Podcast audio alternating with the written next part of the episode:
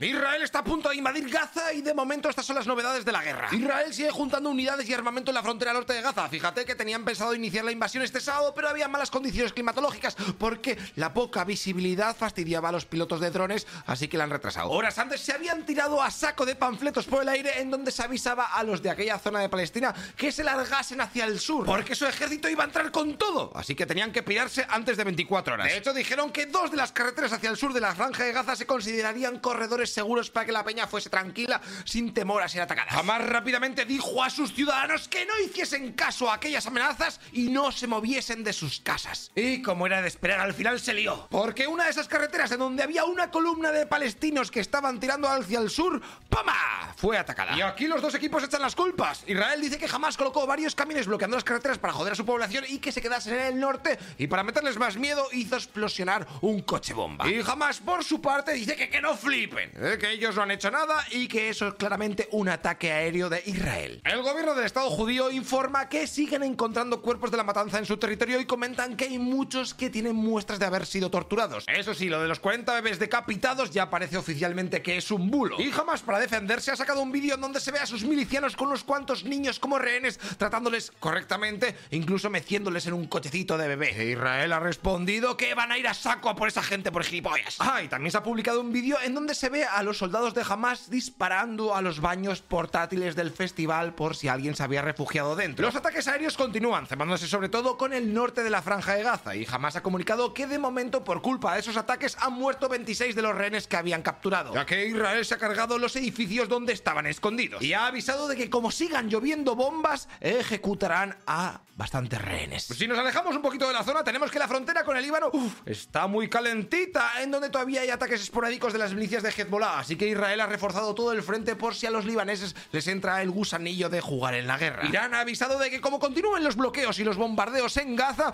ellos moverán ficha y Estados Unidos, por si las moscas, ha llevado otro portaaviones a la zona para hacerse el chulo. Egipto, por su parte, dice que ha abierto su frontera con Gaza, pero que no viene gente porque Israel ha reventado la carretera y ciudadanos estadounidenses que están por ahí, que están intentando huir del país, dicen que eso es mentira que están atrapados ahí y no les dejan pasar en el control. Ah, y puede que hayas oído la noticia de que Qatar ha dicho que como Israel sigue atacando a Gaza, optarán por cortar la exportación de gas mundial, algo que haría que los precios de la electricidad se disparasen, sobre todo en Europa, porque, claro, si no tenemos gas ni de Rusia ni de Qatar, te comes una mierda. Bueno, pues que sepas que esta noticia es fake de momento. Por Europa las cosas también se están calentando bastante. En París han tenido que evacuar el Museo del Louvre y el Palacio de Versalles por avisos de bomba. Y está habiendo cada vez más manifestaciones pro-Palestina. De hecho, las autoridades han tenido que poner más protección en las embajadas de Israel por si las moscas. Además, Ursula von der Leyen ha visitado Israel y ha dicho que Europa apoya cualquier acto de guerra que haga su país, colega. El Parlamento Europeo se ha quejado porque de momento no han hecho ningún pleno ni ninguna resolución conjunta de los países y no sabe qué opina la Unión Europea. Y han avisado de que no hay que generalizar porque no todos los palestinos son terroristas. Así que así de tensa está la situación en aquella zona del mapa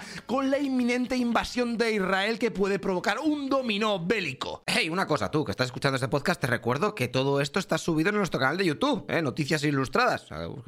Y lo verás con vídeo, eh, que va a molar más. Aunque si tienes que trabajar y lo quieres en podcast, pues en audio, pues así está bien. Pero bueno, así vienes y me ayudas un poquito. O en, metes una mano con Patreon, ¿eh? que todo esto es un pateo de la leche. Y ya sabes que la cosa está muy mala. Bueno, haz lo que veas. Nos vemos en el siguiente capítulo. Hasta luego, loco Pixas.